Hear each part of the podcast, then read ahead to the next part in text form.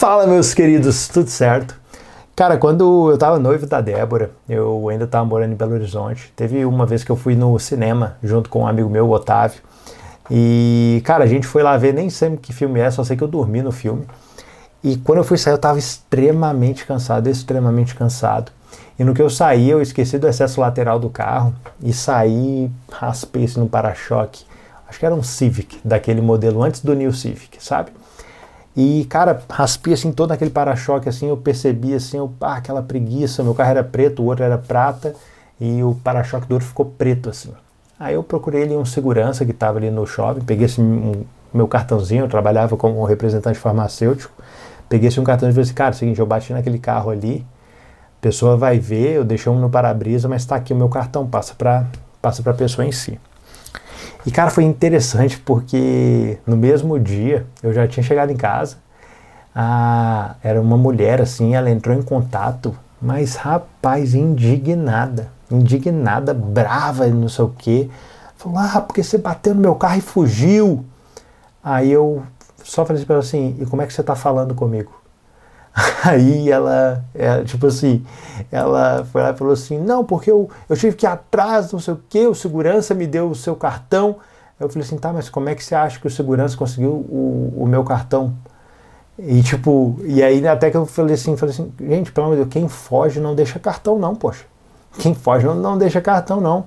Mas a questão é a seguinte: agora a gente não vai resolver isso. Amanhã você vai aí nas, nas né, nas empresas aí para consertar carro, faz os três orçamentos, me manda esses três orçamentos que eu mando, eu pago.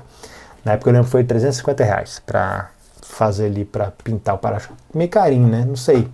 Hoje é, é, barato esse valor, mas na época, sete anos atrás, não, dez anos atrás, caramba, meu, dez anos atrás, é, era um valor assim considerável. Mas enfim, e aí foi lá, tipo assim, eu achei isso muito curioso, sabe? Porque, sim, tipo, ó, óbvio, a situação ali ela era ruim.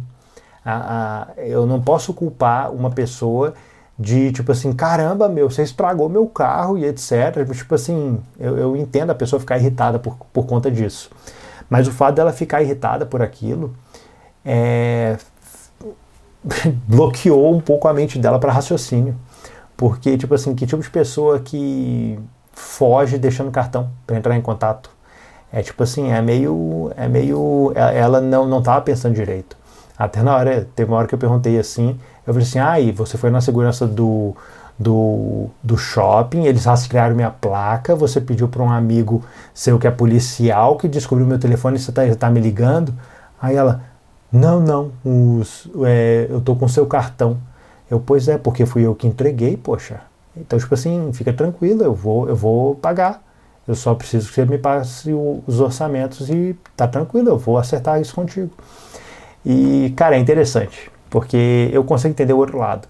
Eu também tenho de, determinada dificuldade quando determinadas coisas assim acontecem, eu acabo sendo um pouco explosivo e só depois tenho capacidade de pensar.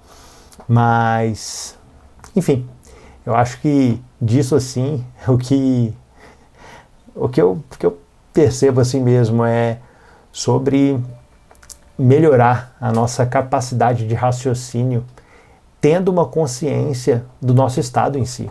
Cara, você está irritado e tudo, mas meu, respira, velho. Respira. A situação ali é adversa, não está acontecendo da forma que você queria, mas cara, respira, velho. Tipo, tenta se acalmar o mais rápido possível, porque isso muito provavelmente vai fazer com que você talvez tome decisões que elas não são positivas, entendeu? E pode acabar prejudicando. Imagina se ela acaba, sei lá, me ofendendo ali, falando alguma coisa assim, eu falo assim, ô oh, meu, na boa, velho, eu tava sendo honesto aqui, mas na boa, pode colocar no pau, que eu não vou te pagar isso assim não, vou dificultar para você.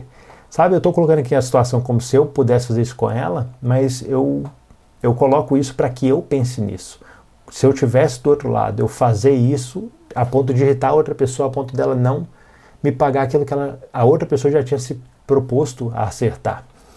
Enfim, é algo que a gente tem que tomar cuidado para que o, essa resposta imediata, essa resposta não pensada, não seja algo que nos prejudique, não seja algo que impeça que aquilo que nós queremos que seja feito, seja feito.